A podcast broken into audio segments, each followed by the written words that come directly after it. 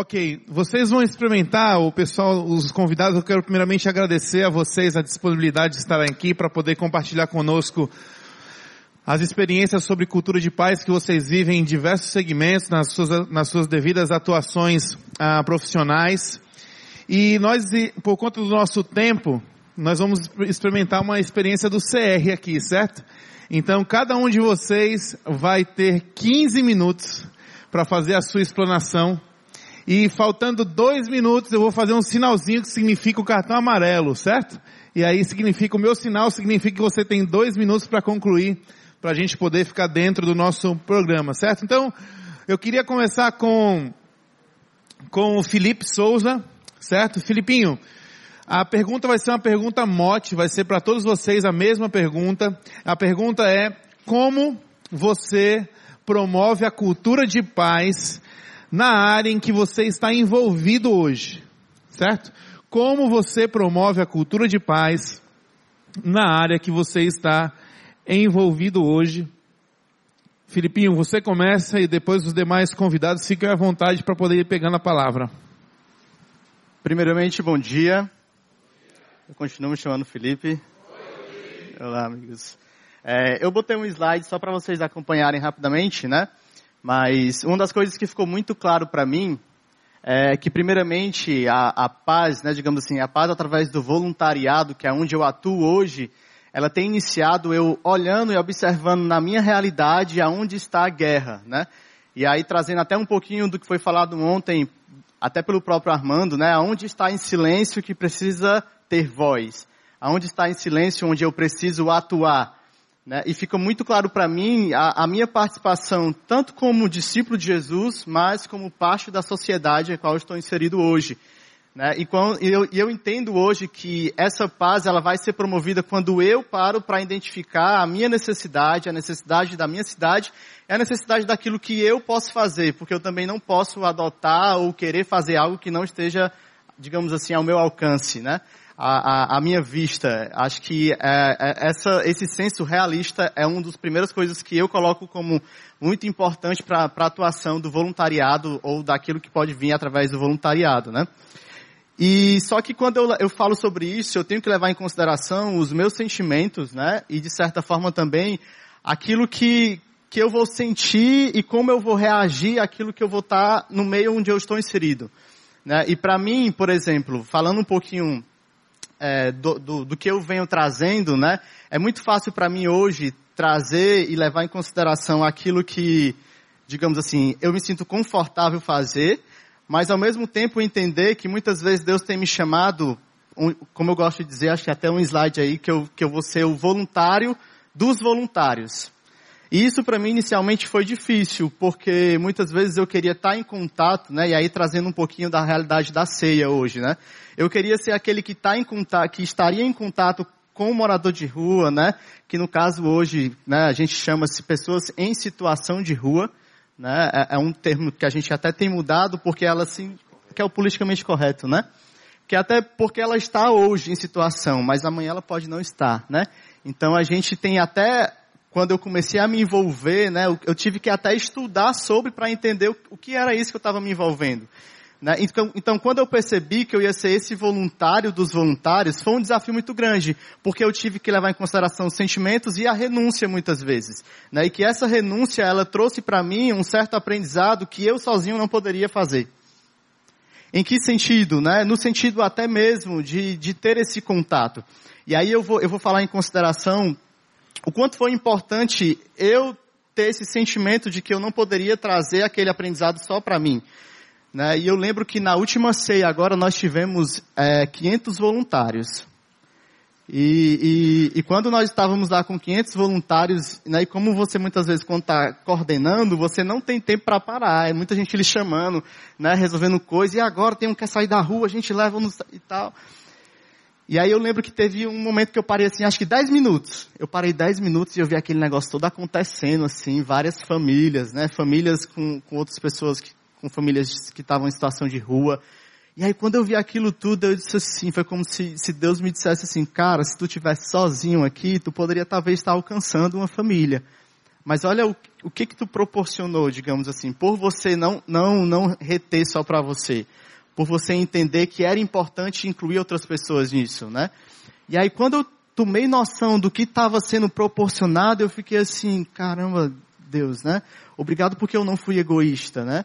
Obrigado porque eu tenho entendido que o voluntário muitas vezes e essa paz ela vai trazer quando eu trago esse consentimento para a vida de outras pessoas, né? E é tanto que quando eu entendi isso, né? A gente viu a, a como foi propagando, né? A cada ano, né? A gente está indo por, por, pelo, pelo quarto ano aí já foi tanto que o primeiro ano a gente teve 200 voluntários, já foi uma surpresa muito grande para mim, né? Quando eu vi assim 200 pessoas, eu é sério isso, né? Que vieram 200 pessoas no dia 24 de dezembro pro meio da rua para comer aqui no chão com esse pessoal. É isso mesmo, né? E, e, e, aquilo, e depois as pessoas dando um retorno, olha, muito obrigado por proporcionar isso para minha família, né? E eu disse assim, foi eu mesmo, né? E, e, aí os outros anos foram aumentando, né? 2015, 400 pessoas, 2016, 500 pessoas, né? E, e quando eu comecei a ver, eu disse assim, Jesus, né? Tu tens feito algo. E aí eu fui muito surpreendido. Porque foi quando eu comecei a receber ligações de pessoas assim, dizendo para mim, chegando, cara, eu não tenho com quem passar o Natal. Eu, eu posso ir para a Praça do Ferreira? E aí eu comecei a entender que já não era mais só para as pessoas em situação de rua mas que eram para as pessoas também que muitas vezes estavam em casa, mas se sentiam só, sentiam sem voz, não estavam em paz. Né? E, e, e vieram vários e vários momentos de testemunhos que vieram depois para falar sobre isso. Pessoas que não eram da igreja, né, que ficaram sabendo nas redes sociais, e aí eu entendo hoje que, de certa forma, a paz hoje ela pode ser mobilizada através das mídias, das redes sociais. Não sou contra, sou totalmente a favor a importância das mídias, das redes sociais, que é por, por onde muitas vezes nós arrecadamos alimentação no ano passado para 800 pessoas, tudo através das redes sociais, né? Então eu tenho entendido a importância desta ferramenta em si, né? Mas uma das coisas que eu quero falar é de certa forma, o que esse voluntariado ele proporciona na vida de alguém, sabe? E, e esses três pontos que eu coloquei, pode voltar, Vavá. É, esses três pontos, né, foi, foi o que ficou muito claro para mim. O primeiro aí que eu botei os pedidos de ajuda, foi os pedidos de ajuda não só das pessoas em situação de rua, mas os pedidos de ajuda das pessoas que vieram atrás de ter um momento e tipo assim, cara, eu não sei o que é o Natal, eu preciso entender isso no meio da rua vieram vários pedidos de ajudas nesse estilo, né? E quando eu parei para pensar assim, nossa, tomou uma outra proporção do que eu imaginava, do que nós imaginávamos que organizamos, né? O senso de identidade, né? Nós começamos a ter uma identidade de que nós éramos aqueles que iríamos propagar a paz. E, e quando ficou muito claro isso, é tanto que é, é, sendo bem claro, setembro já, em setembro já tinha pessoas me procurando, né? Felipe, aí esse ano não fui, todo mundo falou, eu quero ir. E será que eu posso ir, né? Eu quero levar minha família, eu quero ter essa experiência. Ah, teve até um caso assim, a minha, a minha, a minha filha, a minha sobrinha já estão separando um brinquedinho que eles querem dar para uma, uma criança de rua, né? E, ou seja, começou a tomar coisa assim, nossa, né? Vamos ver aí, né? Doutor Eupídio vai ajudar para ter esse ano. Amém. e assim, e aí, e aí o, o, outro ponto foi a mudança pessoal, né? Que começou a trazer uma mudança tanto para mim como lá em casa, né? E eu lembro que na primeira, eu, eu cheguei em casa assim, cansado, uma hora da manhã, aí eu parei para pensar assim, Deus, né?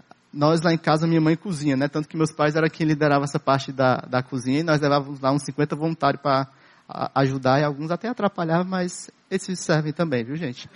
É. E aí, e aí é tanto que a gente conversando assim, nossa, se a gente tivesse mantido apenas para nós, né? Hoje a ceia que lá em casa era para 30 pessoas, hoje está expandindo para 800, né?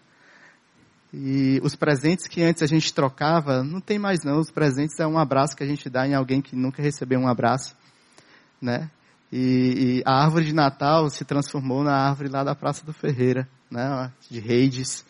Então, quando a gente olha para isso, e, e, o presente maior que a gente tem recebido é através do voluntariado passar um pouquinho de Jesus para a vida dessas pessoas. Entendendo que Jesus tem demonstrado isso para mim, E nada melhor do que eu passar isso de alguma forma para tanto para aquelas pessoas como também para aqueles voluntários, né? E aí, é, assim como no EPL eu citei, a gente teve muitos frutos disso, né? A ponto de ver pessoas que saíram das ruas, né? A gente falou assim, ah, mas nós só temos quatro casos, mas são quatro vidas. São quatro vidas que saíram das ruas e que se você for lá no, no Sesc do Rio Mar, você vai ver lá um cozinheiro de mão cheia que estava nas ruas e hoje está lá, de volta ao trabalho, né?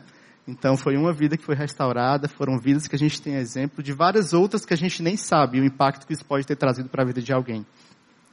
E aí uma outra coisa que eu seria, só para encerrar, gente, né? Pode passar aí, Vavá, por favor. Como propagar uma cultura de paz através do voluntariado, né? E aí eu coloquei quatro pontos aí, que a gente utiliza muito esses pontos no quesito de influência. Né, e que em 2014 para cá eu comecei a entender muito mais sobre isso, né, que é o, o entendimento de que eu vou primeiramente fazer e as, as outras pessoas vão ver. Elas vão ver sendo feito, né, e eu vou deixar apenas veja mesmo, né. E aí depois eu vou fazer e eu já vou incluir outras pessoas comigo para me ajudar. Depois essa pessoa vai ajudar, que é o passo 3 aí, né? Ela vai, ela vai fazer e eu vou apenas ajudar essa pessoa. Depois ela vai fazer, eu vou apenas ver. E eu vou dar um exemplo prático com relação a isso. Depois da ceia de 2014, várias pessoas me procuraram dizendo assim, cara, a gente quer começar a fazer algo. E eu dei todas as ferramentas. Eu, ó, vai começar a ir para a rua, bota um colete. Não é para representar uma igreja, não, gente. O colete é, é para você ter uma segurança que se passar a polícia lá, vocês representam uma equipe. Né? Porque às vezes a gente está do lado de pessoas que estão com drogas. Se eu não tenho esse mínimo do cuidado, vai todo mundo junto e não tem nem o que falar. É mesmo, né? É, foi algo que a, a, prática das ruas, né, de ir nas ruas, me proporcionou e eu comecei a entender que eu precisava ajudar outros nisso. Né, de, de ter esses cuidados, né, porque quem olha diz assim, ah, a praça, a ceia, chegou dezembro, começa a organizar. É não, meu amigo. Agosto já começa com gosto de gás, tentando conseguir a polícia para conseguir lá o, o, a segurança dos voluntários. Porque a gente vai com boa vontade, mas nem todo mundo recebe de boa vontade, não. Tem gente que está lá na rua para propagar o mal mesmo. Então eu, eu precisava ter esses cuidados, eu comecei a entender que meu papel era começar a ajudar essas pessoas também. Então comecei a fazer esses passos da influência na vida das pessoas. E aí é, é, é, tão lindo hoje, assim, quando eu vejo, tipo assim, né, aqueles que começaram pedindo, hoje eles estão, tipo assim, fazendo, e eu tô só vendo, assim, né? Ou seja, a influência no qual eu entendi, né? E essa influência a gente tirou do, do exemplo e da vida de Jesus, né? Que ele deixou muito claro isso, né? De momentos que ele fazia, né? E depois ele, quando chegaram lá para eles, Jesus, quem que vai alimentar esse povo, né? Jesus já estava fazendo o passo de vocês fazem e eu ajudo. É vocês que vão alimentar. Mas Jesus já tinha dado vários exemplos antes, né? E aí quando foi a parte de Jesus só, né?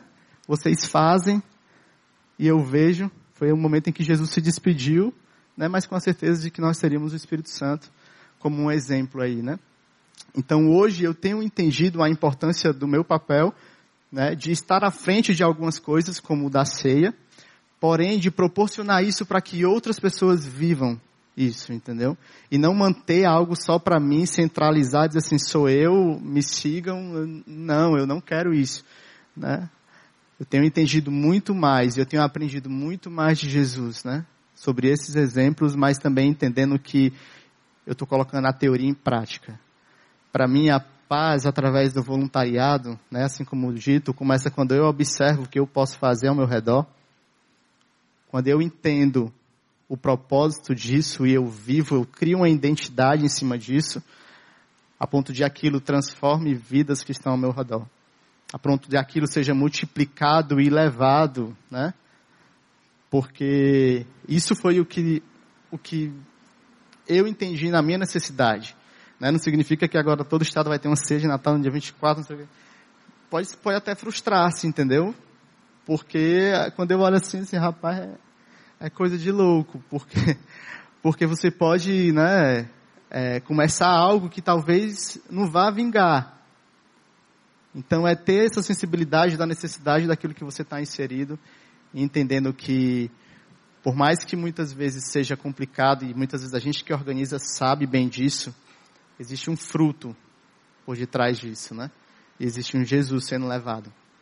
A ponto de que as pessoas olham e digam assim, cara, isso proporcionou vida, isso proporcionou paz. É isso. Muito bom, Felipe.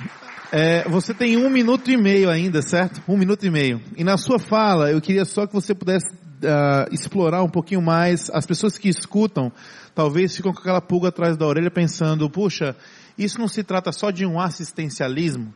Né? Isso não se trata só de você é, levar um prato de comida e deixar alguém mais cômodo na sua situação. Então, como é que você consegue ver a dignidade influenciando tanto aqueles que são atendidos como aqueles que se voluntariam nesse processo? É, uma das coisas que eu entendo muito hoje é a importância de falar de Jesus através da excelência, né? E sendo bem prático, né? Eu sou estudante de psicologia e psicologia e religião não se unem. Então, como é que eu vou propagar Jesus através da psicologia? Eu vou fazer um excelente trabalho. Eu vou tentar dar o máximo de mim.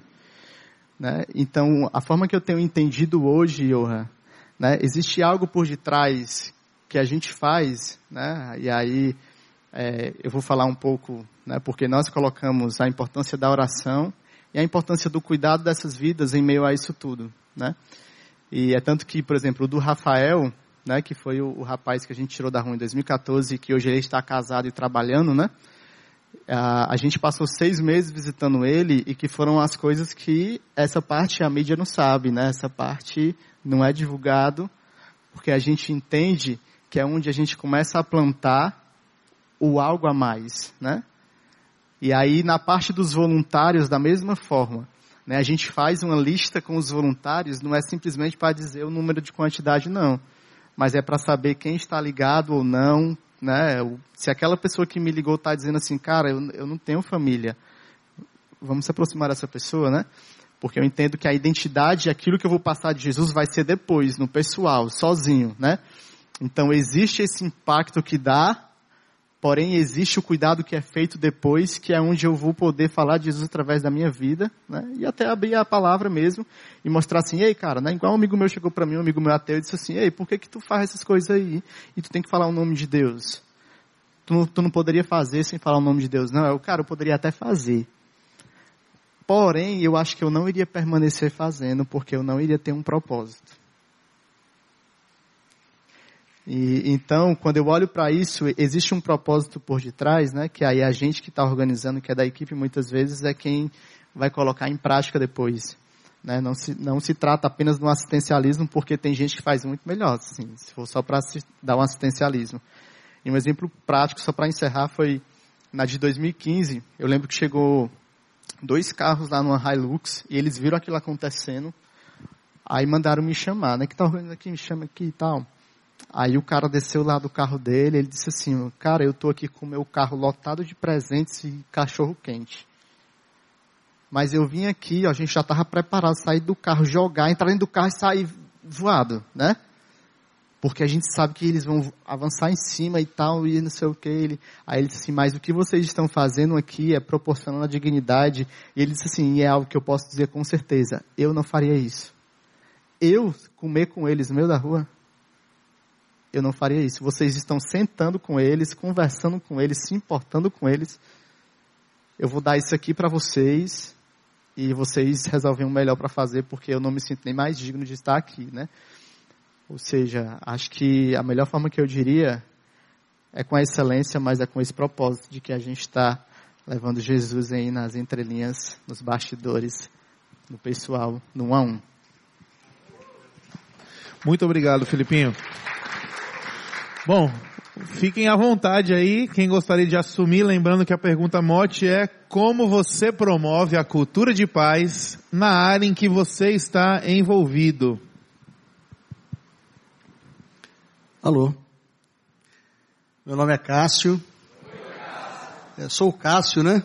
Acho que, é, acho que é, o, é a forma como mais usual aqui de vocês, da Igreja Batista. E eu quero começar agradecendo pelo convite ao meu, meu amigo Nelson, é, que é uma pessoa sempre presente é, no dia a dia da instituição. E na pessoa do Nelson eu quero é, cumprimentar todos que estão presentes aqui hoje, especialmente os, os companheiros aqui de mesa que vão ter a, a fala na sequência. Eu achei bastante interessante a, a palestra anterior, falando que tratava do tema paz com quem, não é? O Nelson, quando me fez o convite há uns meses atrás, para conversar aqui com vocês, na hora eu aceitei, porque tudo que o Nelson traz para mim é coisa boa, então eu sempre aceito. Mas depois eu fiquei pensando, rapaz, como é que eu vou falar sobre, sobre a paz, não é?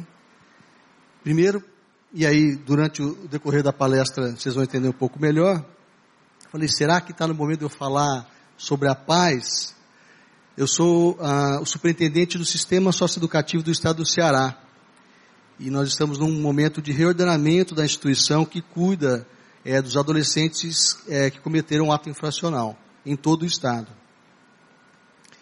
E eu mesmo não estava num momento muito de paz, estava angustiado, cheio de situações. Como é que eu vou falar de paz quando eu mesmo estou aqui totalmente angustiado? E aí eu parei para poder pensar na palestra e comecei a rever aquilo que me move, né? É, e, e relembrei de alguns, algumas referências que eu trago comigo. Eu já sei que você está estudando psicologia, tem mais algum psicólogo aqui presente? Que bom, tem uma. Se eu falar alguma besteira aqui, vocês me corrijam. Mas a referência é falar sobre Viktor Frankl, que foi um judeu, é, médico, não lembro se ele era psiquiatra ou não, mas ele, toda a sua família foi presa num um dos principais campos de concentração da Segunda Guerra, o campo de Auschwitz. E durante todo esse processo, ele começou a analisar o que fazia as pessoas não enlouquecerem. Algumas pessoas conseguiam esse, esse, esta façanha, né? E a partir desses estudos, ele desenvolveu uma, uma, uma área da psicologia chamada logoterapia. É, ele é o precursor da psicologia humanista, alguns tratam dele como um, um existencialista, né? enfim. E numa das entrevistas de Viktor Frankl, é, foi perguntado para ele, mas como é que você é, não entrou em desespero, né? Diante de tanto terror, né? Sua família toda sendo dizimada. E aí ele disse, ele perguntava, tem, existe alguma fórmula para isso? E aí o brilhantismo dele dizia assim, sim, existe uma, forma, uma fórmula matemática, inclusive. Desespero é igual é, a, me fugiu agora a, a expressão.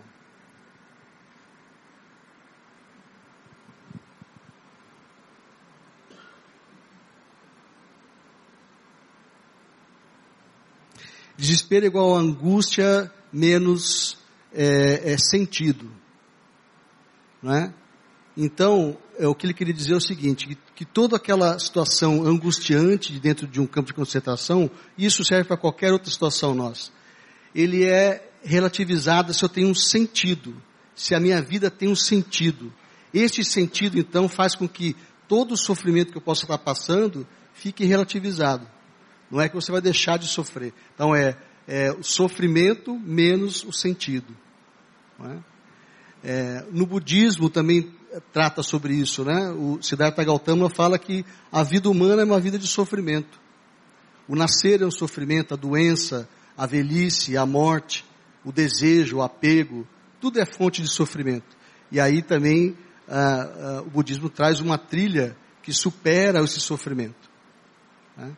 Eu estou falando, trazendo essas referências, porque eu fui me dando conta é, do, do, do papel, e a gente às vezes trata sobre a paz como se fosse uma equanimidade, como se fosse uma tranquilidade, e não.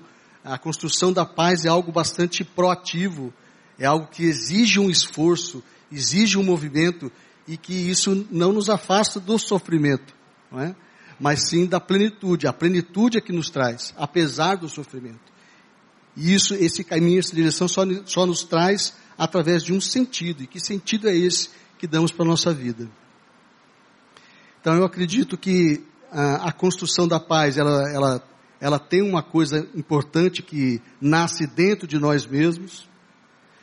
E essa paz que construímos em nós mesmos, ela faz e contribui para construir a paz do nosso contexto. Mas também é verdade que o contexto externo também nos influencia. Então é, é uma relação, uma construção conjunta, coletiva, de nós mesmos, de dentro para fora e de fora para dentro. Internamente, interior, interiormente, eu acredito que esse equilíbrio, essa paz, ela começa a, com uma coerência, uma coerência entre aquilo em que pensamos, o que sentimos, aquilo que falamos e como agimos. Quando não há coerência, quando não há equilíbrio entre, entre essas dimensões do ser humano, aí você não está em paz, aí, você, aí o sofrimento está maior do que o seu sentido, está faltando sentido para a sua vida. É? E a mesma coisa acontece no seu contexto interior. É, um princípio importante neste momento de reordenamento do, do sistema socioeducativo é entender, e como nós estamos falando de uma instituição que, que a, abriga pessoas, não é? tanto trabalhadores quanto jovens, era preciso então tomar essa, essa instituição como uma referência. E a referência que nós estamos utilizando é o ser humano, é? que é o ser vivo mais desenvolvido é, que existe na Terra. Pode ser que exista em algum outro lugar, mas na Terra, não sei lá, os marcianos têm alguém conhecido, mas aqui na Terra, o ser humano é o ser mais desenvolvido. Então, se eu entender a, a, a, instituição como um organismo vivo, ele também é composto de uma estrutura física, de um corpo, de uma mente, de um espírito e de, de valores, de sentimentos que se relacionam. Então, eu vou sempre tratando uma analogia entre o desenvolvimento pessoal e o desenvolvimento institucional. E a partir dessas premissas é que a gente concebeu toda uma estrutura e um novo modelo de gestão. Pode seguir, por favor. Então, eu vou começar a seguir aqui por uma, por uma trajetória para tentar é, traduzir no dia a dia o que representam esses princípios, esses valores que eu estou tratando aqui com vocês. Tem uma, uma parte importante que a lei, e, a, existe uma lei e um decreto estadual que, que dão vida, da, da, dão, é, é, criam formalmente, já que uh, vivemos num Estado democrático e de direito, é preciso uma lei e todo um conjunto normativo para a criação uh, da instituição. Mas esta lei somente não, não é suficiente para dar sentido né, e para trazer as mudanças que são necessárias. Pode seguir adiante. Bem, eu vou falar aqui, às vezes vou estar tá, uh, me referindo tanto à instituição quanto à pessoa, tá? elas têm aqui, neste caso, o mesmo sentido. E ao passo que eu vou trabalhando o desenvolvimento que eu faço com os jovens, esse também é o mesmo desenvolvimento que eu estou propondo para a instituição. Então a gente está pensando aqui, na nossa visão de mundo, quando eu quero, é, seja ele com a instituição ou com uma pessoa, com um adolescente, eu estou pensando num ser integral. Eu estou pensando numa educação interdimensional. Então, se eu tenho que ter uma coerência entre o pensar, o sentir, o fazer e, e o agir, essas são dimensões co-constitutivas do ser humano.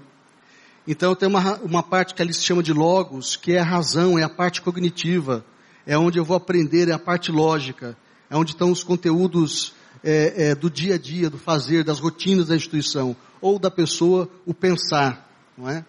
Tem uma parte do mitos, que aqui eu estou chamando de espiritualidade, e a espiritualidade aqui, ela não se confunde com a religiosidade. Elas podem estar juntas.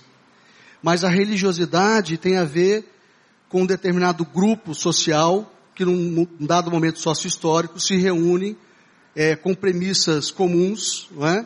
para, para louvar o divino, é? com seus ritos e sua metodologia própria.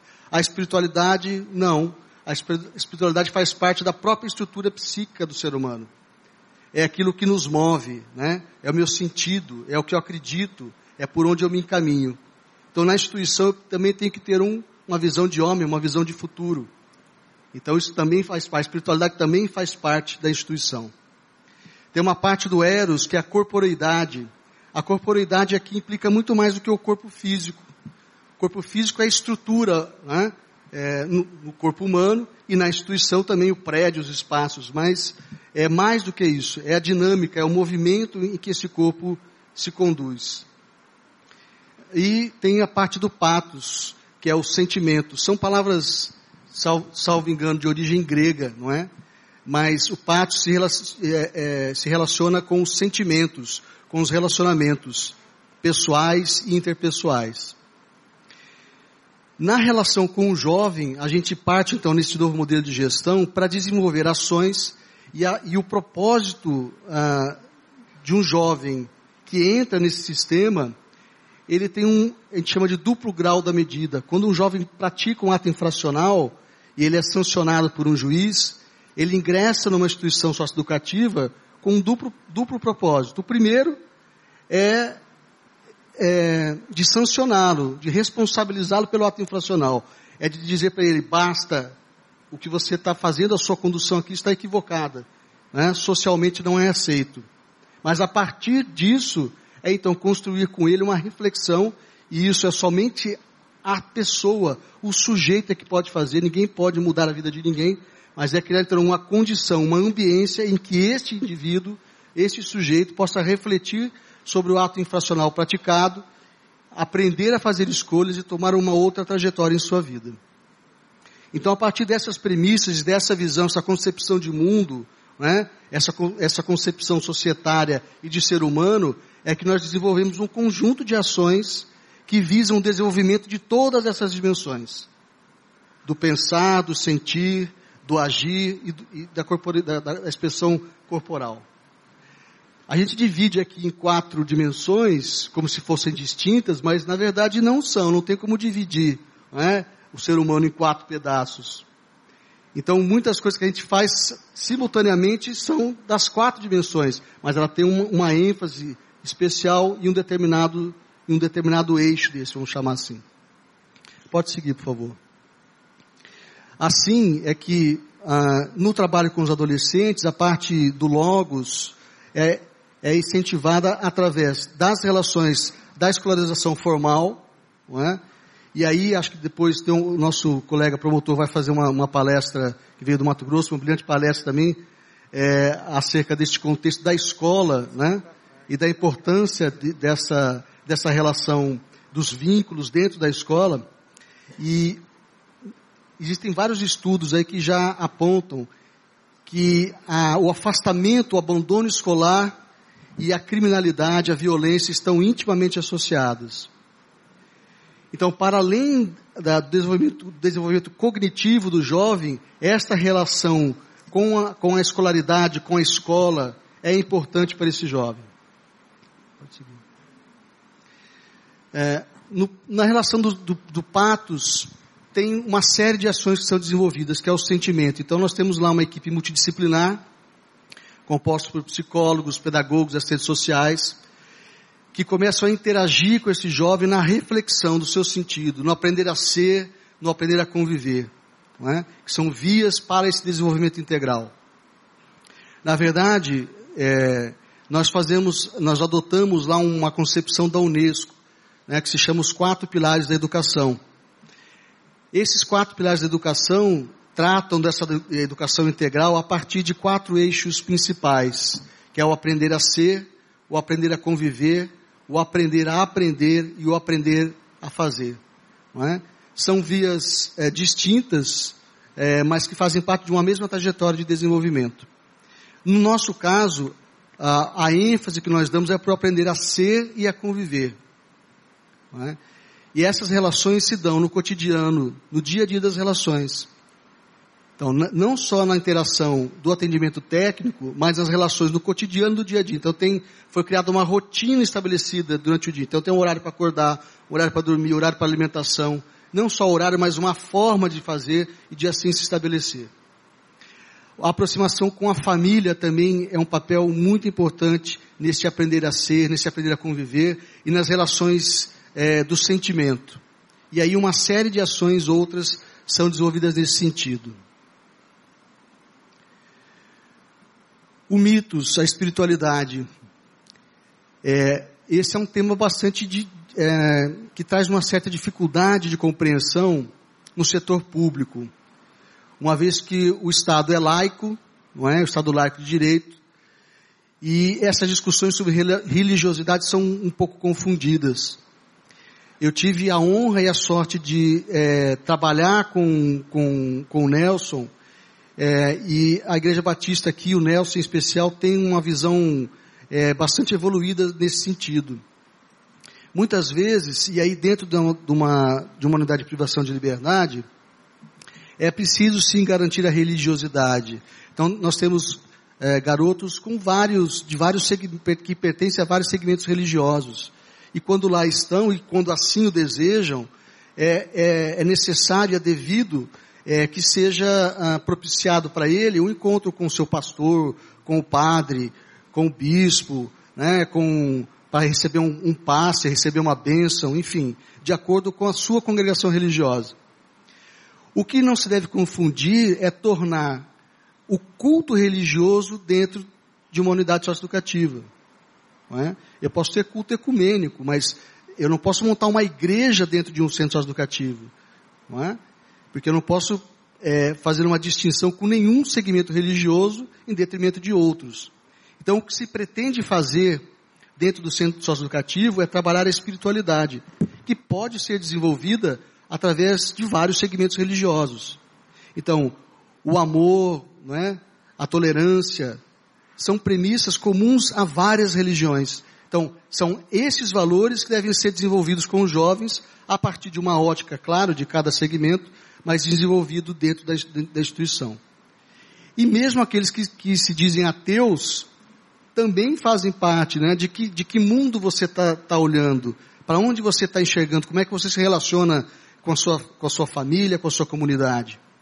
Então, a espiritualidade, creio eu que é um elemento de fundamental importância, se não o principal elemento capaz de, de superar todo o sofrimento, toda a angústia, toda a revolta e toda a dificuldade que muitas vezes nós sentimos ao trabalhar com este público. É? Eu mesmo relatei para vocês que fiquei preocupado, como é que eu vou falar é, é, diante de, de, de tanta dificuldade. Então, o que me move realmente não é a dificuldade, o que me move é esse meu projeto de vida, é, é esse sentido que dou para minha para minha existência. Esse, é, a corporeidade, tem várias ações que estão acontecendo lá, tanto da área da, da, da parte da saúde, então nós fizemos um termo de cooperação é, com a Secretaria Estadual de Educação, então tem, tem psiquiatra, tem clínico geral, ah, dentistas, é, é, enfermeiros que cuidam dessa parte da saúde, par, é, vacinação e tudo mais que aconteça. É, mas tem também um, um, um programa bastante é, interessante que estamos desenvolvendo lá, que é um programa chamado Programa Esporte Geração, que é, um, é uma parceria junto com as, as federações esportivas, em especial destaque aqui com o time do Fortaleza, não sei quem que é tricolor aí, Leão de Aço, e foi uma parceria muito bem-vinda, é, onde, através de um termo de cooperação, termo de cooperação esse também que estamos firmando aqui com a Igreja Batista, mas numa outra, numa outra esfera, mas com, com a, a, a, o Fortaleza, ele se dá no seguinte sentido. Dentro de uma das unidades socioeducativas que foi escolhida, nós montamos um centro de treinamento do Fortaleza. Então, nós temos os, edu os educadores físicos, não é? que vão fazer as, as aulas de, de, de, futebol, mas toda a parte da preparação física, a, o, os esquemas de treino, então são feitos e acompanhados pelo, pelo Fortaleza Esporte Clube, e os garotos que se destacam nessa escola de futebol vão treinar no time do Fortaleza. A mesma coisa está acontecendo agora, e nós vamos firmar um termo de parceria com o basquete, no basquete cearense, em uma outra unidade, que é o Canidezinho. Então, a gente está utilizando o esporte, é, a educação através do esporte com várias premissas. A primeira da, da, da saúde física, do corporal mesmo. Né? Mas a, a, uma segunda importante é trazer para esse, para esse, para esse jovem é, a disciplina, as regras de convivência através do esporte. É, o convívio social, o convívio coletivo, através de uma, de uma prática salutar. A gente traz também como premissa a profissionalização. Então, alguns desses jovens que têm um desempenho como atletas podem ser é, jogadores de futebol, ou de basquete, ou de outras áreas. Mas, numa outra relação mais próxima, eles podem ser árbitros, o gandula, ah, entende? Então, tem uma série de ações dentro do esporte que esses jovens já podem se interagir. Então a gente não pode perder essa perspectiva da, do desenvolvimento humano nessas relações das dimensões humanas, mas também de uma relação social, de geração de emprego e de renda. Então essas são ações efetivas que estão acontecendo hoje lá na superintendência. Pode seguir no próximo. Eu já vou encerrando aqui a, a, a, a palestra, mas é para dizer assim, a, a, a, cultura da paz é uma construção. Nós estamos num momento agora de mudança de paradigma. Então, os valores que nos nutrem, os valores que, que nos direcionam o caminho, são esses que eu estou apresentando aqui para vocês, alguns dos, né, de forma bastante breve. Mas é, é, é, importante que a gente tenha em mente também que além dessas premissas, além desse, dessa visão de homem, visão de mundo que devemos ter, precisamos ter, né, para nos superar, para, a, apesar das dificuldades, apesar do sofrimento, assim como diz o Victor Frankl, é, nós temos a plenitude humana, é entender que esse é um processo eterno de construção, não é? Então, enquanto a gente estiver vivo, a gente tem que estar construindo, tem que estar se esforçando para isso. No caso de uma instituição, é, há um ano atrás, é, o Nelson e outros de vocês que já fazem, já acompanham o sócio educativo há mais tempo, sabem muito bem disso. Há um ano e meio atrás, é, em algumas unidades, a exemplo do Patativa do Assaré, eu mesmo não conseguia entrar na unidade. Elas eram tomadas pelos jovens, não era muito diferente do que acontecia nos presídios mais violentos do país. Os jovens tiravam ah, os fios, desencapavam os fios e faziam armadilha nas grades para eletrocutar os, os servidores. Então, a entrada num ambiente como hostil como esse, ele se faz por etapas de desenvolvimento, por etapas de ação, por planos de ação. E as, e as primeiras coisas que a gente fez quando chegou nessas unidades foi cuidar da higiene. Higiene. O CEPA a primeira vez que a gente conseguiu entrar com o reforço da polícia, nós tiramos lá seis caçambas de lixo. Uma semana depois tinha mais quatro. Então, a, a, primeira fase desse processo foi cuidar da parte da higiene, higiene predial, ambiental mesmo. Aí, da parte da alimentação, os meninos é, é, não tinham sequer a, água direito para tomar banho. Então, é cuidar das pequenas coisas arrumar a rouparia, arrumar a lavanderia, arrumar a cozinha, ter uma, uma, uma, higiene, uma alimentação adequada, um cardápio balanceado. Né? A visita, a, organização da visita familiar, que era uma coisa completamente aleatória. Criar uma rotina, uma disciplina de funcionamento dentro da casa, com normas, com regras, é? com padrões de atendimento. Então, esse é um processo que agora, depois de um ano, um ano e, um ano e meio quase, de criação da superintendência, a gente conseguiu ah, ah, dar uma equalizada nessa primeira patamar. É lógico que outras estruturas também, concomitantemente, a gente foi avançando. Então, isso é da parte da estrutura física, não é? Mas ah, a aproximação com a família, a regulamentação de, das famílias, o encontro com as famílias, hoje uma vez por mês, para além das visitas, tem um encontro com as famílias, tem o um ciclo de diálogos com os jovens. Então, cada uma das alas de uma unidade, semanalmente tem um encontro desses meninos, com a, a direção e com as equipes técnicas, para discutir o cotidiano, o dia a dia, para entender o que está funcionando, o que, que não está, como é que pode ser melhorado. Né? E isso faz parte do sentimento. Né? O desenvolvimento do sentimento, aprender a ser, aprender a conviver. Outras ações é, de seleção de concurso público, de, de qualificação do servidor, de melhoria do, da remuneração, enfim, são etapas de desenvolvimento. Hoje, se me perguntarem. Doutor Cássio, é que seu tempo já estourou. Então, encerrando aqui, é só agradecer mais uma vez e dizer assim: a paz é, é constante, né? é um processo contínuo de cada um de nós. A gente só consegue superar isso se tivermos é, uma fé muito firme no que estamos fazendo. Muito obrigado. Obrigado. Bom, o próximo pode se voluntariar. Eu só quero lembrar do, da nossa dinâmica do cartão. Amarelo, você tem mais dois minutos para concluir. E vermelho é agradecer. E... É difícil falar assim com o superintendente, que eu tenho medo de sair daqui direto para o centro, né? Então. É uma jovem na alma, jovem na alma. Pode ir lá, Bia. Bom, bom dia. Eu sou a Bia. Adoro. Bom, é, é, até difícil falar depois do, do Cássio com essa fala tão eloquente. Acho que todos os conceitos, o que eu poderia falar aqui de como buscar a paz, como estruturar um trabalho, foi dito. Mas é, eu vou tentar compartilhar com vocês uma experiência de algo que a gente vem vivendo, que eu acho que pode contribuir para essa discussão. É, experiências bem positivas. E antes ainda, é, eu queria falar sobre o o que é a paz na cidade, né? E o que é essa cidade?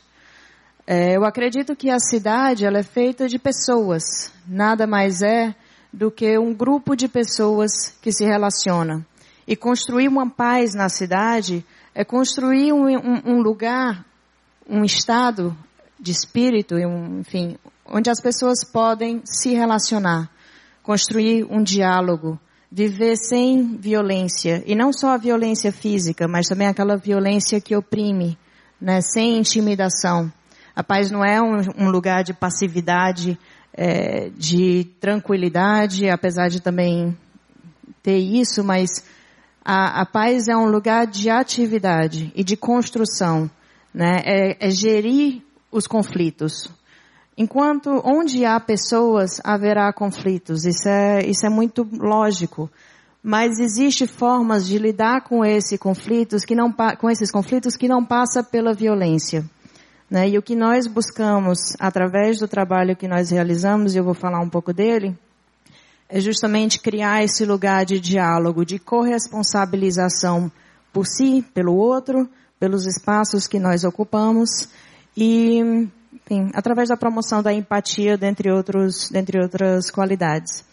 É, eu sou a Bia, né? Eu trabalho com o, eu dirijo hoje o IBLF, uma instituição, uma associação uh, privada sem fins lucrativos que está há cinco anos defendendo os direitos de crianças e adolescentes a uma educação de qualidade, à arte, ao esporte e ao desenvolvimento pleno.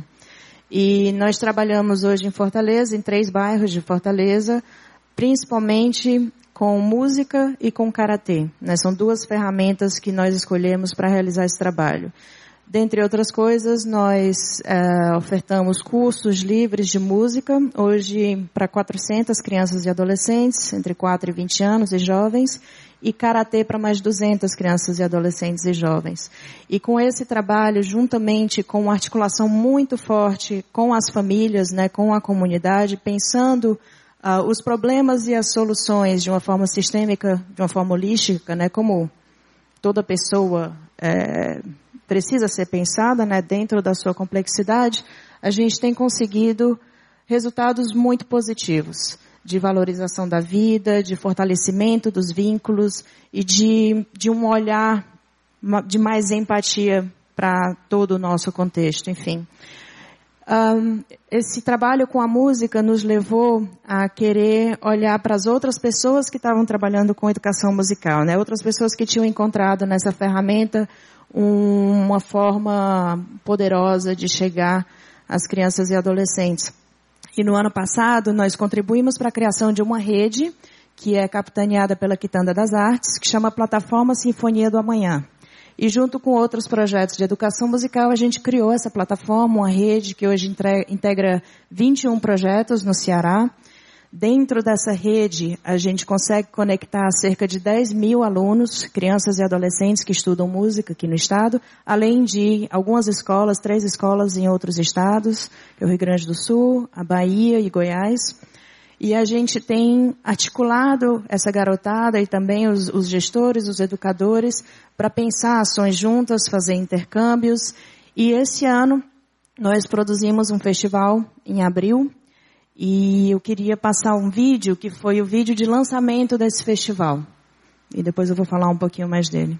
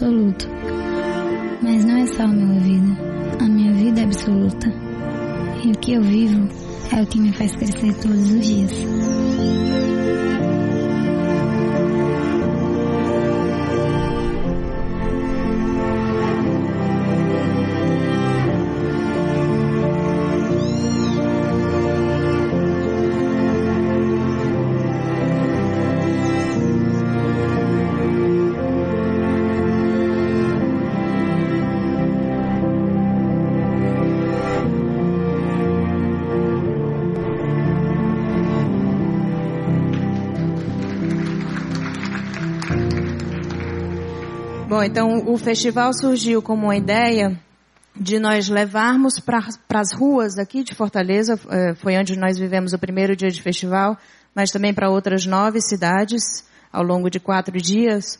É, nós, nós quisemos levar para as ruas esse, tudo isso que nós vimos é, ser construído com essa garotada através da música nesses vários territórios ocupados pelos projetos que compõem a, a plataforma. O festival aconteceu, essa primeira edição do festival aconteceu no final de abril, e trazendo um pouco do contexto, foi na época em que a gente teve as queimas dos ônibus. Naquela, naquele momento em que em Fortaleza estava passando por um estado de pânico muito profundo, né? De medo, se sentia o clima de ameaça nas ruas, assim, as pessoas estavam muito assustadas.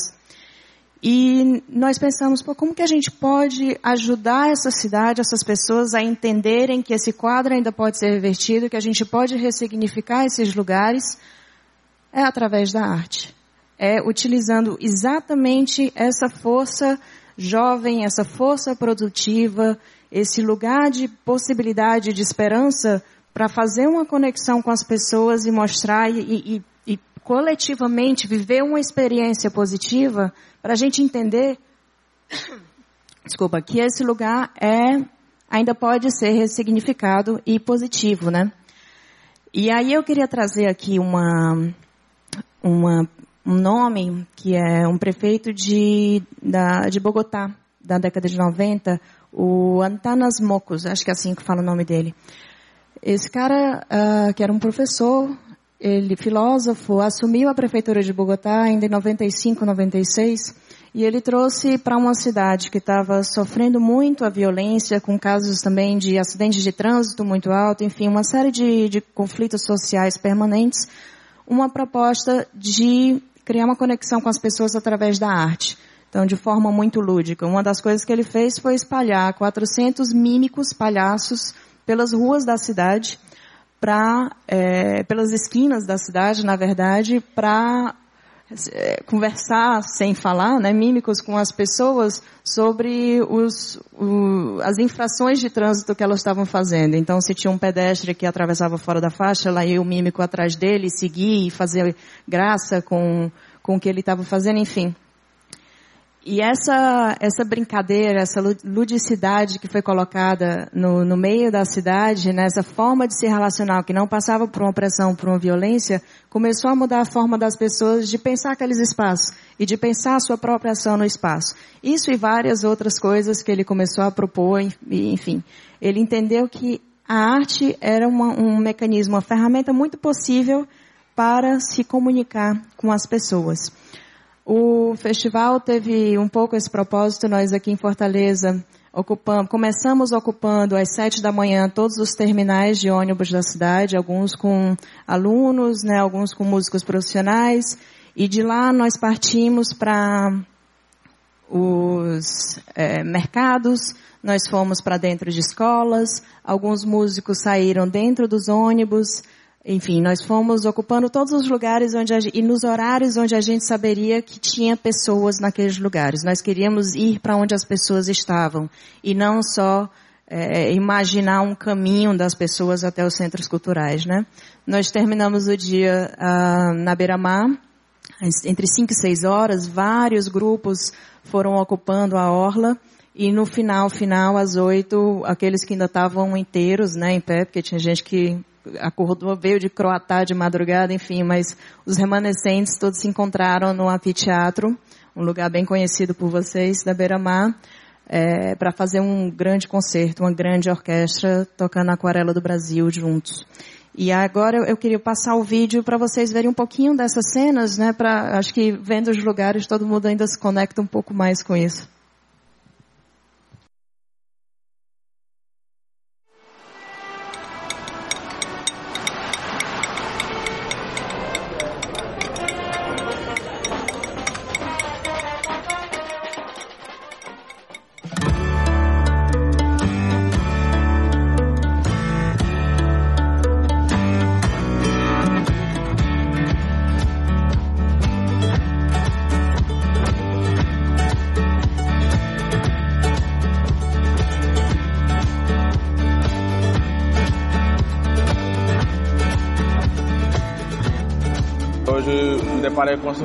Entrada no terminal, uma música clássica, a gente já volta do trabalho, estressado, e, e, e você esquece dos problemas.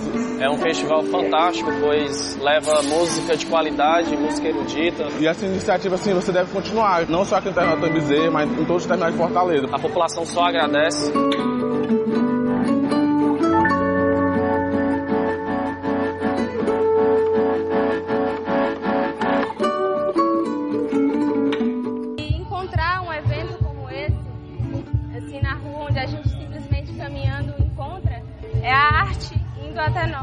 Que a música, ela transforma nossas vidas.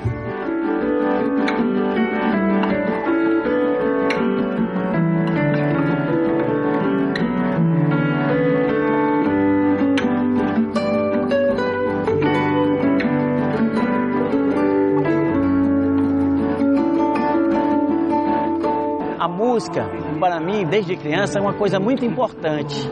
Vir para um local desse público, encontrar a música, bom demais.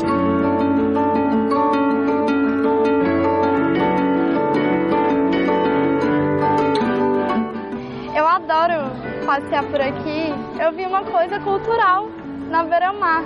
A música principalmente incentiva a nossa alma, incentiva a nossa mente, esse tipo de ação, principalmente num lugar onde a gente mora, né? É muito bom.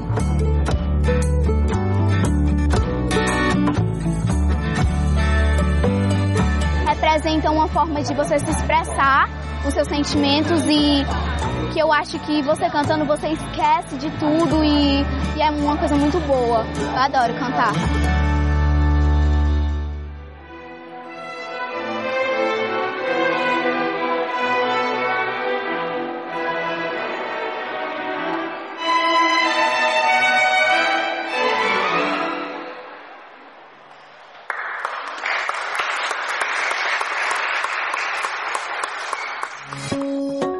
Esse foi um vídeo feito por, pelo grande patrocinador do evento.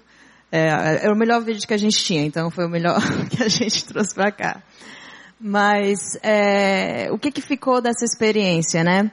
É, quais foram as lições que a gente tirou, inclusive que vem impulsionando o nosso ano desde então e, enfim, já, já nos fazem pensar coletivamente o que o que está para frente da plataforma.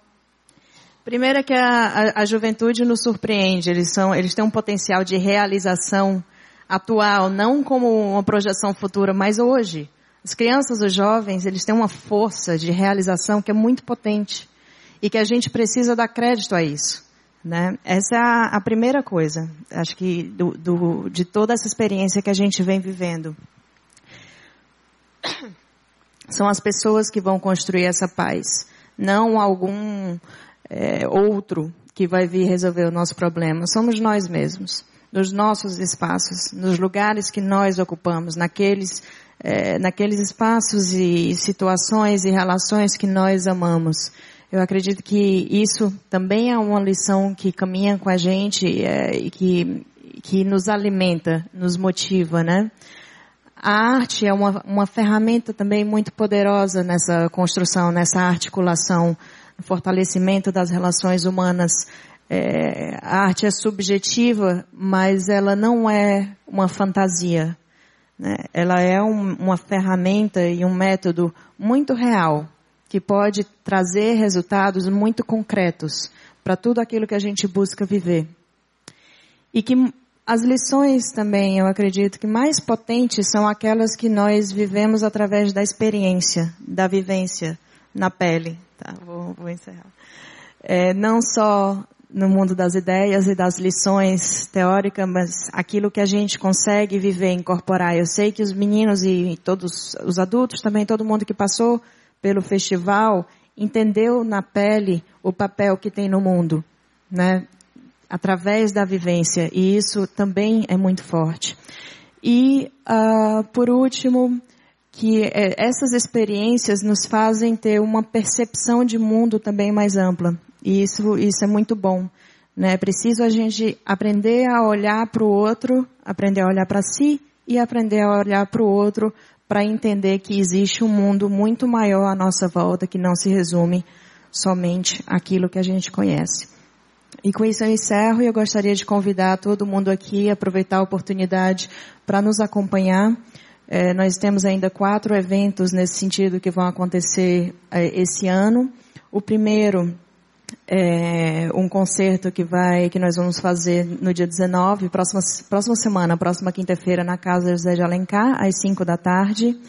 Uh, no dia 28, também, que é um sábado desse mês, na Casa Zé de Alencar, às 5, nós vamos ter vários jovens da plataforma, não só alunos do IBLF, mas de outras ONGs, que vão participar de um seminário de música e empreendedorismo. E ao final desse seminário, que já vai para o quarto ano, todos se juntam naquela mesma lógica de fazer uma grande orquestra com 150 adolescentes. E é um momento muito mágico. Às 5h20, na Casa Zé de Alencar, dia 28 de outubro. Uh, o Clássicos na Lagoa é um projeto que nós realizamos desde outubro do ano passado com o ICM, o Instituto de Ciências Médicas, na ótica de trazer a arte como uma ferramenta de prevenção da saúde. Toda primeira sexta-feira do mês nós realizamos um concerto na Lagoa do Porangabuçu, ao pôr do sol. Então, esse mês nós vamos realizá-lo no dia 10 de novembro, quer dizer, outubro já foi. 10 de novembro vai ter um concerto com a Orquestra de Sopro da Escola Chiquita Braga, de Calcaia, 5 horas da tarde, na Lagoa do Sul. Está todo mundo convidado. E, por fim, o concerto de encerramento do ano do IBLF no Cine Teatro São Luís, no dia 2 de dezembro, às 4h30. Está todo mundo convidado e quem quiser acompanhar a gente, iblf.org.br. Obrigada. Muito obrigado, Bia. Bom demais. Bom dia. Meu nome é Lídia. Gente, acho tão legal isso. Meu nome é Lídia. É, eu sou agente penitenciária. Hoje, junto com meu colega que está aqui, o Adjunto Neto, nós estamos à frente da unidade prisional Irmã Emilda Lima Pontes. É, é, essa unidade prisional, ela foi pensada é, depois de uma série de situações que aconteceram no sistema penitenciário, né? Acho que todos acompanharam, acho que inclusive foi nessa essa momento de queimaram os ônibus, né?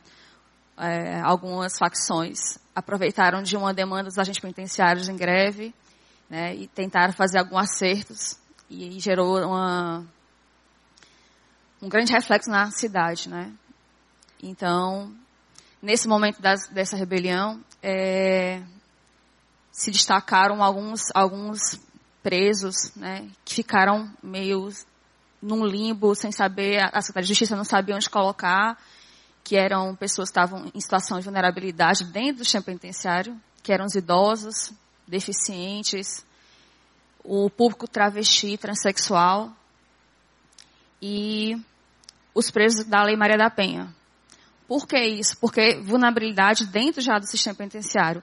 Porque são pessoas e crimes que não são aceitos dentro das facções, né? Eles têm uma, uma, uma série de, de regras e de organizações e, enfim, a Secretaria de Justiça pensou essa unidade, ela fica na BR-216, quilômetro 27, próximo do presídio feminino. Ela foi construída para ser um presídio militar e acabou nunca sendo, acabou recebendo alguns menores infratores, uma época que teve uma grande, também uma grande né, gera, gera grandes conflitos dentro do, do menor infrator. E depois ela abrigou alguns presos sistema penitenciário já, né, os maiores. e ela ficou bastante destruída. E a Secretaria de Justiça reformou essa unidade, ela ia ser uma APAC, e na verdade ela acabou abrigando esse público. Ela foi criada, né, já foi inaugurada em julho do ano passado, dia 7 de julho de 2016. E desde então nós estamos à frente, tentando trazer um pouco mais de humanização a esse público, né? E, na verdade é uma coisa que já deveria acontecer em todas as unidades prisionais do Brasil inteiro, mas por uma coisa simples, que é a, a superpopulação, é impossível isso acontecer, gente.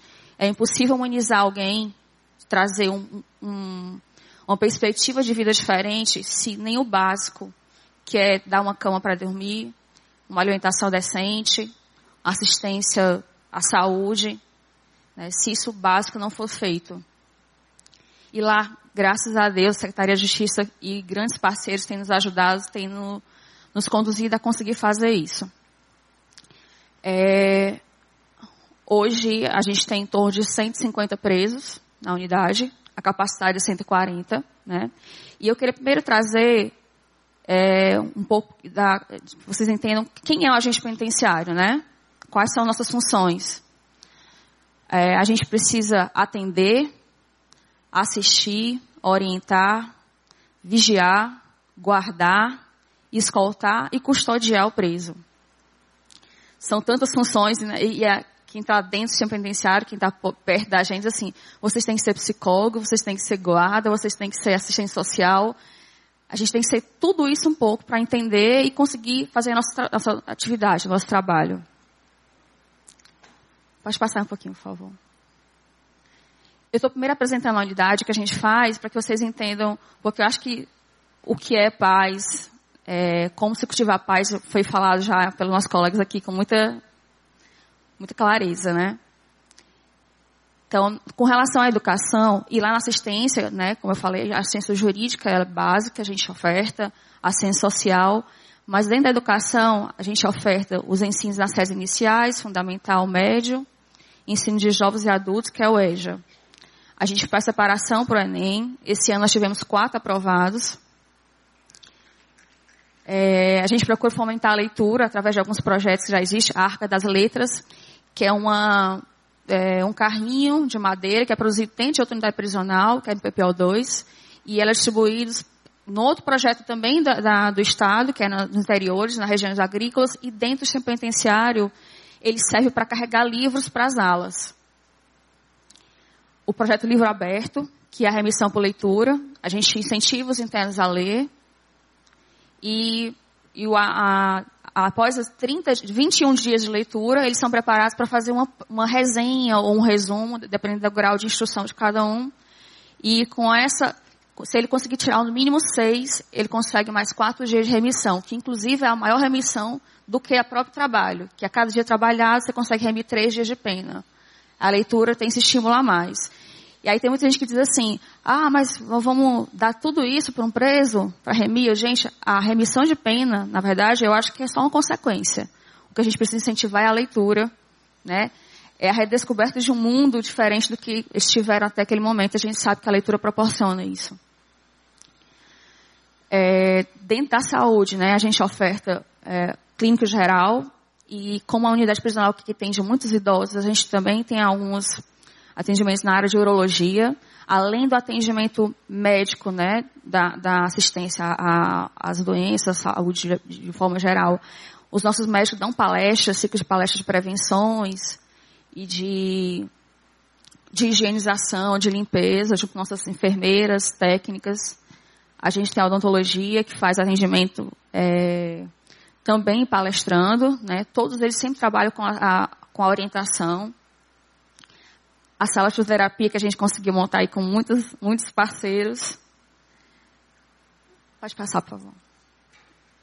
Então, além daqueles já citados, a gente tem a psicóloga, que atende individual e em grupos, a psiquiatra, terapeuta ocupacional, que faz um trabalho fantástico dentro da unidade, e o PACAD, que é um trabalho da terapia ocupacional, que trabalha com os drogatícios e os viciados em álcool nutricionista, a técnica de enfermagem, que auxilia né, 24 horas dentro da unidade, e auxiliar de dentista, que auxilia nossas dentistas, odontólogos.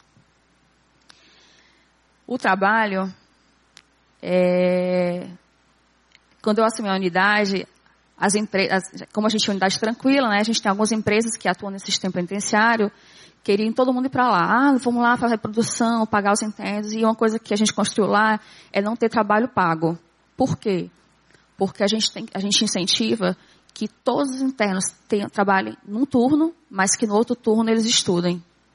E as empresas queriam produção, né? Então elas queriam estar oito horas de trabalho produzindo com a meta. E eu disse, não, aqui nós não vamos fazer isso. Né? E, e com, com reuniões e nossos parceiros, a gente entendeu que era o melhor caminho. Então a gente, a gente tem a, a, o Multi Reciclam, que eu acho que eu vi, todo mundo está com uma pastinha aí. É produzir lavaridade. A gente tem a capina, né, que é a manutenção do, do entorno da unidade e também na parte interna. A gente tem tecelagem, foi um professor, uma parceria da FIEC com a Secult e a Secretaria de Justiça. E tem os mãos livres, que é a costura de bola. Essas bolas são produzidas dentro do centro penitenciário em várias unidades, assim como lá no Imeuda. E essas bolas vão para escolas públicas municipais, estaduais também. É, essa horta, esse viveiro, esse jardim, o viveiro foi um desafio, né? Muita gente assim, um agente trouxe, vamos, vamos botar pássaros aqui dentro. E aí, muita gente, ah, mas vamos prender os pássaros. A gente pegou, a gente pegou um, um, alguns pássaros estavam bem debilitados, já estavam é, aprisionados no espaço, e eu fui na Semas, pedi ajuda, disse, olha, eu quero trazer para melhorar o ambiente, pra, mas não é, para se pensar mais uma prisão. Né? Então eles estão um espaço enorme na entrada da unidade, assim que passa a recepção, né? E é uma atividade que os internos que cuidam, tem um interno que cuida dos pássaros e é, mantém a comida, a alimentação. É, em frente ao viveiro a gente tem um jardim, também cuidado pelos internos. E todos os espaços que a gente pensa é para é que eles trabalhem, para que eles se ocupem, né? para que eles se descubram capazes de fazer alguma coisa. E, e a horta, a horta hoje, se estão vendo a imagem do lado da, da plantação, é, a gente procura produzir algumas hortaliças para que eles consigam entregar pelo menos uma vez por mês para as famílias então, uma vez no mês a gente, eles saem lá com um cheiro verde, um tomate, um pimentão. A gente procura fazer essa, essa. e tem, uma, tem gente, alguém que entra na horta, né, e diz assim, ah, mas por que você não faz um sistema de irrigação? Disse, não, eles precisam ter trabalho mesmo de aguar, de cuidar, né, de se preocupar em estar tudo está aguado direitinho. E aí, o entregar para a família é o que acho que aproxima, né, o que motiva eles a saírem das celas e irem produzir. Pode passar, por favor. Continuando as, as atividades laborativas, né? A gente tem lavanderia, a gente tem os internos que cuidam da, da limpeza, né? Da faxina da unidade, que fazem nos corredores e dentro das celas e das alas. A marcenaria, que na verdade é, é, muito mais vontade dos agentes, eles levam todas as ferramentas que trazem de casa e levam para a unidade, né? E a gente consegue doações de pallets, assim, já montamos vários espaços. É, é prateleiras nas, nas enfermarias, na, no jardim, decorando com os pallets. A reciclagem de pneus, né? Nós estamos produzindo agora esses puffs. Pode passar. Com relação à arte e à cultura, é, a gente tem uma, um professor de coral que vai toda semana, duas vezes por semana, dar aula de coral. A gente tem uma voluntária que dá aula de teatro e temos três internos já bem à frente dessa, dessa atividade. E a dança é fomentada pela educadora física, que é uma parceria da SEDUC com a Secretaria de Justiça. E dentre outros projetos que acontecem no Imelda, né, eu até esqueci de colocar aqui, quando a Bia falou da música, a gente também tem um projeto chamado é, Arca, Arca, não, desculpa, como é o nome do seu projeto? Lá é Cos para a Vida, né, que a gente tem o violão e tem um fanzine. O fanzine é um projeto que é a, a psicóloga, a ciência social, a psicóloga e uma terapeuta ocupacional estão à frente. É, essas produ são produções de revistas de em torno de cinco ou seis páginas.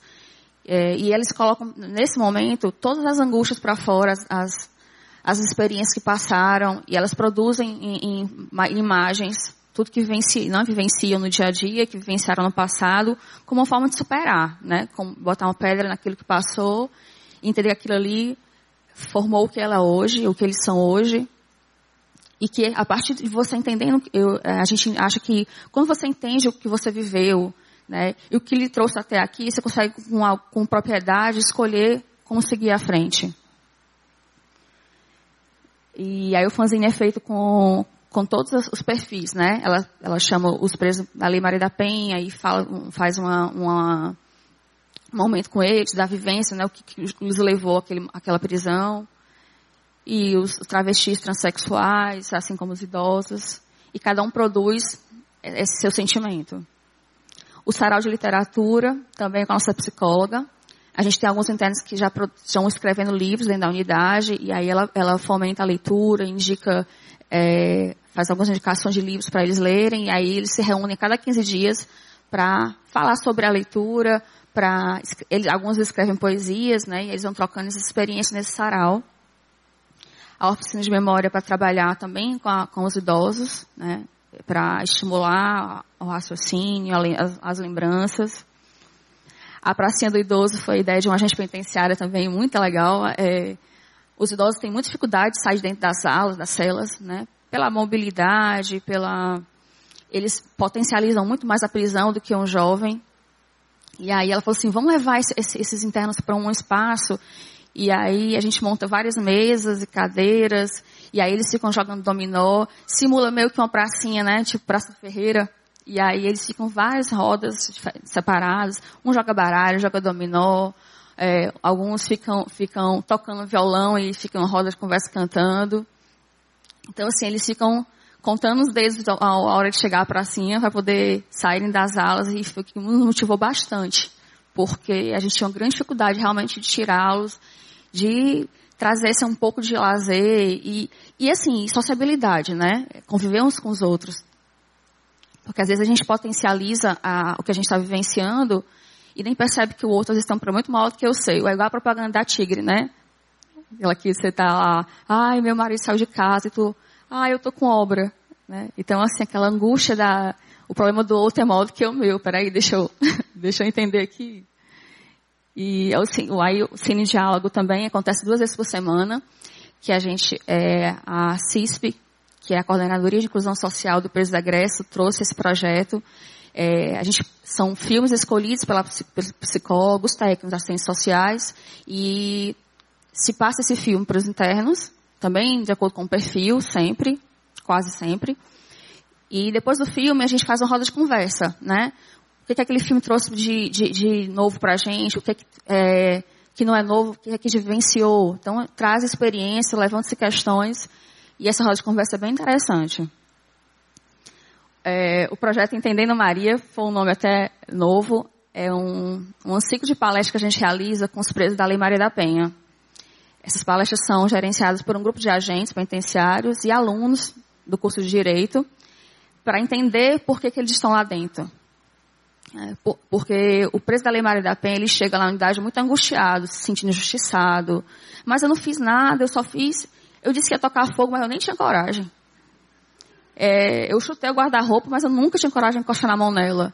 Então, assim, a gente ouve uma série de, de injustiças, mas na verdade é, eles precisam entender, né, que a gente já sabe que, que a ameaça ela não só, olha, a lei ela não só configura a, o espancamento, mas sim a ameaça, a ameaça psicológica, né, essa prisão que eles vivem e que nem se dão conta disso. E a maioria dos presos da Lei Maria da Penha são presos envolvidos com droga ou álcool. E aí a gente faz uma parceria entre esse primeiro momento de entender por que, que eu estou ali e depois entender é, o que me levou até ali e como eu saio dali. É, a gente tem a, o projeto Farmácia Viva, que é um projeto da UFC. A gente está fazendo é, o plantio de matéria-prima de algumas plantas que podem virar medica, vão virar uma medicação fitoterápicas, né, para substituir inclusive alguns é, remédios controlados, remédios para a pele, como a, a, o sistema penitenciário tem a, a superpopulação, né, e aí os contágios são muito rápidos. Então a gente está iniciando esse projeto agora e logo é muito êxito nele. E o salão de beleza, que é que atende uma boa parte na estou já terminando. Boa parte na, dos travestis transexuais, mas que os internos também, parte dos outros internos também participam, né? Então, assim, a gente, é, e aí fora os parceiros, pode passar, por favor? São nossos parceiros, né? A coordenadora de, de especial do sistema prisional, que é a COESP, que é da Secretaria de Justiça mesmo, a CISP, também da Sejus, a coordenadora especial de políticas públicas LGBT, estadual e municipal, que nos traz muitas palestras, e nesses momentos de palestra a gente procura reunir todos os perfis para que eles se entendam, eles, eles né, respeitem o momento do outro, as escolhas do outro. Os conselhos estaduais de idosos deficientes, a PA, que está lá dentro da unidade prisional, ela está fazendo trabalho com os voluntários, iniciando nesses voluntários no sistema. A IBC, que é sempre presente em todos os eventos. Toda vez que a gente faz né, alguns, alguns as religiosas, inclui as várias instituições.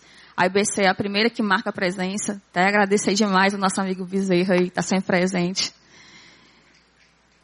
E Pastoral Carcerária, a Universal. O Grupo Cristão Mãos de Luz é um grupo que iniciou agora, mas, é, assim, foram, acolheram a unidade, já adotaram. E a sociedade civil, né? É, eu fiz uma, uma, uma roda de conversa com alunos de, da, da FIC e eles me perguntaram qual a maior dificuldade você tem lá na unidade. Eu disse, olha, se eu for aqui relatar, relacionar dificuldades, são tantas, mas é, uma coisa que eu tenho que me deixa muito tranquila e que assim, consegue superar todas as dificuldades é uma equipe de trabalho fantástica. Eu tenho trabalhadores, agentes penitenciários, mas que 50% são voluntários, que se doam, que todos os dias a gente pode fazer isso, a gente pode trazer ferramenta, a gente pode tirar para fazer uma limpeza. Então, assim, é, é, é, o que mais motiva, sabe? É o que me deixa é, feliz todo dia eu acordar. E muita gente pergunta se vai acordar para o presídio, está sorrindo. Gente, quando a gente faz o que a gente ama, quando a gente acredita nas pessoas, tudo vale, tudo é possível. Muito obrigada. Já falei que cartão amarelo e vermelho. Muito obrigado. Queria passar a palavra para o doutor Eupídio. E aí, logo em seguida, o Nelson vai fazer um agradecimento especial para a nossa banca. Vai dar alguns avisos, certo? Então, doutor Eupídio, eu queria só lembrar a pergunta, ah, como você promove a cultura de paz na área em que está envolvido? Essa é a nossa pergunta mote. Fique à vontade, 15 minutos. Vou tentar aqui, olha, os 15 minutos aqui, para não levar cartão vermelho, né? Para não chegar em casa e dizer, olha, levei cartão vermelho. Bom dia a todos. É, em primeiro lugar, eu queria parabenizar por esse sétimo congresso que a igreja está fazendo. É, muito, desculpa, é o Pídio, meu nome é o Pídio. Eu ia dizer já já após essa, essa, essa saudação, parabenizar, queria, é, com muita alegria, veja que o querido amigo Carlos Queiroz, que está ali também, é um prazer revê-lo, reencontrá-lo. E dizer para vocês que é, o, o Cássio falou aí que está treinando essas crianças. Vamos, vamos, ficar em pé, só 30 segundos, eu desconto no meu tempo aqui, todo mundo ficar em pé, só para estirar os músculos um pouquinho, 30 segundos. Olhe para a pessoa que está do seu lado aí. Tem alguém igual a você? Tem igual a você? Tem não, né? Todo mundo é diferente, né? A pessoa que está ao seu lado merece ser respeitada? Então você também merece ser respeitado. A vida é assim, pessoas diferentes e todos merecem respeito. Podem sentar. é, bom, eu estava falando aqui que o Cássio é, vai treinar umas criancinhas mas não vai dar futuro para essas crianças, vai mandar para treinar no Fortaleza para ficar na Série C. brincando, brincando, brincando. já subiu, já subiu. Parabéns, merece, merece. Bom, então, vamos trazer aqui. Quando o Nelson foi lá no meu gabinete, que a gente trocou algumas ideias, eu fiquei muito feliz. De início, aceitei o convite de vir participar com vocês aqui nesse evento e é, é, quando a gente vê o Nelson, a gente lembra aquela música do, do John Lennon, que a gente sabe que a gente não está sozinho naquilo de bom que a gente quer fazer. O Nelson é uma dessas pessoas que realmente a gente olha para ele e diz, não, eu não estou sozinho não, tem alguém também que vai fazer comigo isso aí, né? Dizer para vocês que é, eu fui secretário de turismo e quando mudou o governo, do governo municipal, quando mudou o, o prefeito Roberto me chamou, a gente tinha feito uma caminhada aqui durante a campanha dele e eu tinha dito, prefeito, se eu fosse prefeito um dia, em um ano não tinha nenhum morador de rua. Aí virou, ele ganhou a eleição, aí me chamou para. Eu digo, vai me chamar de novo para ser secretário de turismo. Eu tinha ganho dois prêmios nacionais. Eu digo, vou ser secretário de turismo de novo. Ou outra coisa. Ele disse, não, estou fundindo a Secretaria de Direitos Humanos com Trabalho e Assistência Social e quero lhe entregar essa missão. Aí o Felipe, Felipe, né? Felipe falou aqui, eu me lembrei da, da história da ceia que nós fomos falar com o secretário da Regional Centro, é, muito ríspido ele, não admitia de maneira nenhuma, e ele me disse depois que, que vocês saíram, vão deixar tudo sujo lá, e, e não adianta isso. Eu não dei o retorno para vocês, mas depois ele parabenizou. Ele disse, nunca tinha visto. Todo mundo fez a ceia e ficou tudo limpinho logo em seguida. Então, é assim que nós acreditamos. Isso é cultura de paz. Já começa essa, essa cultura de paz. Bom, então, eu dizia, o prefeito me chamou para ser secretário de Direitos Humanos e Assistência Social. E eu tinha dito a ele que se eu fosse prefeito, não ia ter morador de rua em um ano na cidade que eu fosse prefeito. Eu chamo morador de rua, eu, não vou no politicamente correto, não. Eu sou secretário de Direitos Humanos, mas eu chamo morador de rua mesmo, porque é o mesmo sentido. E aí, quando o prefeito me chamou, na primeira semana eu estava visitando alguns equipamentos, eu disse, prefeito, você me dá 200 vagas para tirar 200 pessoas da rua, ele disse, dou. Quando eu voltei para a secretaria, por incrível que pareça, tinha um projeto que estava parado há um ano e meio, uma parceria do município de Fortaleza com a Secretaria de Justiça Nacional do Ministério de Justiça, projeto chamado Novos Caminhos. Eu não sabia que tinha esse projeto. Sabe o que, que dizia o projeto?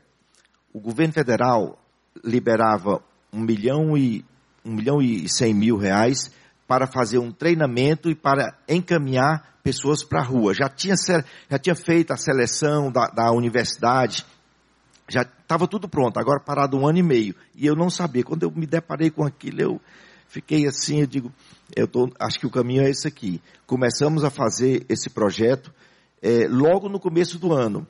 E houve a primeira reunião do secretariado, cada secretário tinha que escolher um tema da sua secretaria que seria prioridade para esse ano 2017. Eu não tive dúvida, é morador de rua. E aí nós começamos a fazer esse treinamento com essas pessoas, fizemos uma seleção, a nossa equipe lá da, da secretaria fez uma seleção de mais ou menos 200 pessoas, e começamos na faculdade Apoena fazer o treinamento com eles para porteiro, zelador e gari. E aí eles começaram, eu disse, olha, quem tiver 100% de aproveitamento vai ser encaminhado para o trabalho, na prefeitura mesmo, como porteiro, como gari. E tinham me dito assim, olha, não adianta, porque eles não, não vão frequentar. Eles, e eles disseram, a experiência deles, é mais um curso que já der, querem dar para a gente. Mas fomos em frente. Ontem, é semana passada, sexta-feira passada, nós, ontem nós concluímos é, a primeira turma que já está fazendo estágio, de 30 e poucos fazendo estágio nas empresas da prefeitura e agora serão, é, terão a carteira assinada, serão recolocados no, no mercado de trabalho. E mais ainda, há 15 dias atrás eu fui a Brasília para uma reunião com o ministro, levando um vídeo que eu, eu vou já passar aqui para vocês verem, de uma ideia que nós tivemos aqui, e o ministro, o ministro eh, Osmar Terra lançou o Plano Progredir. O que é o Plano Progredir? É para capacitar moradores de rua, pessoas do Bolsa Família, capacitar e financiar pequenos empreendimentos deles, sendo que nos dois primeiros anos que eles tenham a carteira assinada, não perderão o Bolsa Família, que esse é um grande temor, vocês sabem. Não quer a carteira assinada para não perder o Bolsa Família. Então, nos dois primeiros anos, não perde o Bolsa Família. Então, eu fiquei pensando, tem sim como a gente fazer uma cultura de paz para esse segmento. Porque a cultura de paz, ela envolve tudo, envolve as torcidas, como a Bia falou aí, envolve os terminais de ônibus. Eu tinha um projeto chamado Conexão Cultural, que está suspenso por enquanto. Toda segunda-feira, música nos terminais. Os, os, músicos da cidade de Fortaleza indo aos terminais. Passei uns três, quatro anos fazendo esse projeto, parou agora há um ano, mas esse projeto vai voltar quando terminar a construção do terminal.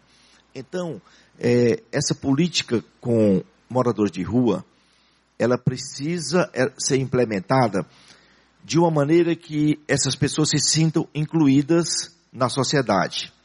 Nós fizemos o censo, Felipe, agora da Praça do Ferreira, começamos o censo da capital todo, mas começamos Praça do Ferreira. 247 pessoas morando na Praça do Ferreira, mesmo que hora sim, hora não, e pasmem vocês, desses 247, 11% com nível superior. 11%. 71% usando substâncias é, não permitidas. Mas, pasmem ainda vocês, 81% querendo sair daquela situação. E nós estamos aqui para tentar levar essa possibilidade deles sair daquela posição, daquela dificuldade que estão vivendo momentaneamente. Então começamos essa parceria com eles e já fizemos várias conversas, inauguramos um novo centro pop agora, é, é, na Jaime Benévolo, um centro pop de melhores condições, e sugeri ao prefeito, isso já em fevereiro, antes de outros governantes é, fal falarem algumas coisas aí, apresentar algumas ideias, é, em fevereiro eu apresentei esse projeto que eu vou mostrar aqui para vocês agora. Dá, dá para passar esse vídeo aí? E eu vou falar um pouquinho sobre esse vídeo eu levei para o, o ministro e tive a, oportunidade de apresentar ao ministro e ao presidente da República.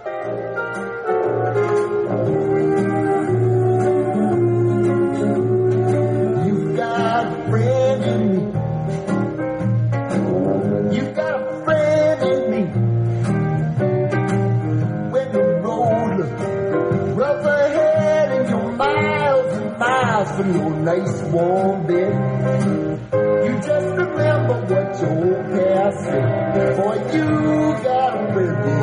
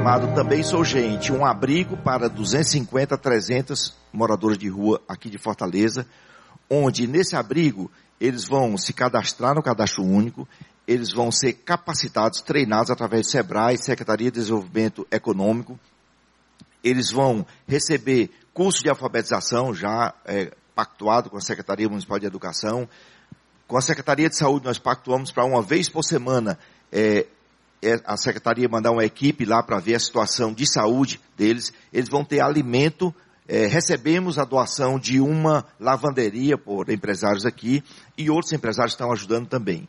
É, é um abrigo que tem uma, uma perspectiva diferente. E quando eu cheguei com esse vídeo para o ministro, eu não sabia, quando eu fui chamado para a reunião em Brasília do Plano Progredir, eu não sabia nem de que se tratava. E entreguei ao ministro Terra esse vídeo aqui. Pois é exatamente esse vídeo aí, a proposta dele, que o Plano Progredir está lançando no Brasil inteiro. 3 bilhões de reais para as secretarias de assistência social da, dos municípios para treinar, capacitar e fazer parceria. O financiamento é pelo BNDES, Banco do Brasil, Caixa Econômica. Eles vão poder comprar a, a, o carrinho de vender lanche, comprar o carrinho de vender pipoca, de vender picolé. E essa semana eu pedi ao prefeito para que nos terminais de ônibus não permitisse a venda de é, dos picolés e pipoca que tem de empresas, que sejam deles, morador de rua, após o treinamento. E já ficou pactuado isso com o prefeito. Então nós estamos vendo que a cultura de paz, ela pode, dentro desse segmento, e ah, como eu gostaria de falar também dos idosos aqui, e das crianças também, do Criança Feliz, que é um projeto que nós estamos implantando agora, acreditando que realmente, se você investir na primeira infância, de 0 a 6 anos, você vai evitar de gastar dinheiro nas prisões mais tarde, como já disseram isso tantas vezes, né? E para nossa alegria, Fortaleza já tem o, o programa Cresça com seu filho, da primeira dama Carol Bezerra, que atende 2.400 crianças nessa faixa, e agora nós vamos ter mais 2.700 crianças, famílias, no programa Criança é, Feliz do governo federal, em parceria com Cresça com seu filho, para receber essas crianças. Então, essa cultura de paz, ela vai perpassar todos os segmentos, vai perpassar a igreja, para não cair na armadilha é, que estão colocando aí para a igreja entrar em, em, confronto de brigas, vai as torcidas, nos terminais de ônibus, na própria cultura, é, de, de uma maneira geral. Então a sociedade precisa, em todas as vertentes, de uma cultura de paz. E nós que estamos à frente desse serviço, nós temos que dar essa oportunidade. Aqui eu queria dizer para vocês que eu tenho recebido um apoio que eu fiquei impressionado ultimamente. A FIEC, a CDL, Cindy Lojas, é, a BIH, todas essas entidades privadas se juntando para que a gente possa dar a essas pessoas, os moradores de rua, uma condição melhor de vida. A BIH já disse, pode treinar camareiras, pode treinar é, garçons que a gente recebe nos hotéis. E eles ofereceram as roupas de camas dos hotéis que eles têm, que eles trocam de três em três meses, para mandar para o nosso abrigo lá que está sendo construído, que nós teremos 300 vagas lá. Então, isso é parceria que é possível fazer. Nós sabemos que muita gente está esperando ser convocada para essa construção de uma cultura de paz, construção de uma sociedade melhor, construção de uma vida cada vez melhor. E eu acredito nisso. Quando o Marciano levantou a bola aí, falou na questão é, da desesperança, do desespero, eu queria concluir a minha palavra dizendo que quando eu assumi essa nova secretaria, eu fiquei pensando que o desafio era muito grande, mas eu é, absorvi um, um pensamento que diz assim, olha, está muito difícil fazer as coisas aí nessa secretaria, sem dinheiro, o país em crise, mas eu vou começar fazendo aquilo que é necessário. E comecei fazendo o que era necessário. Depois, fazendo o que era possível. Já estamos fazendo o que é possível fazer. E eu acho que daqui um pouquinho na frente, nós vamos fazer o que é impossível. Então, é isso que nós queremos. Obrigado. Dentro dos 15 minutos, viu?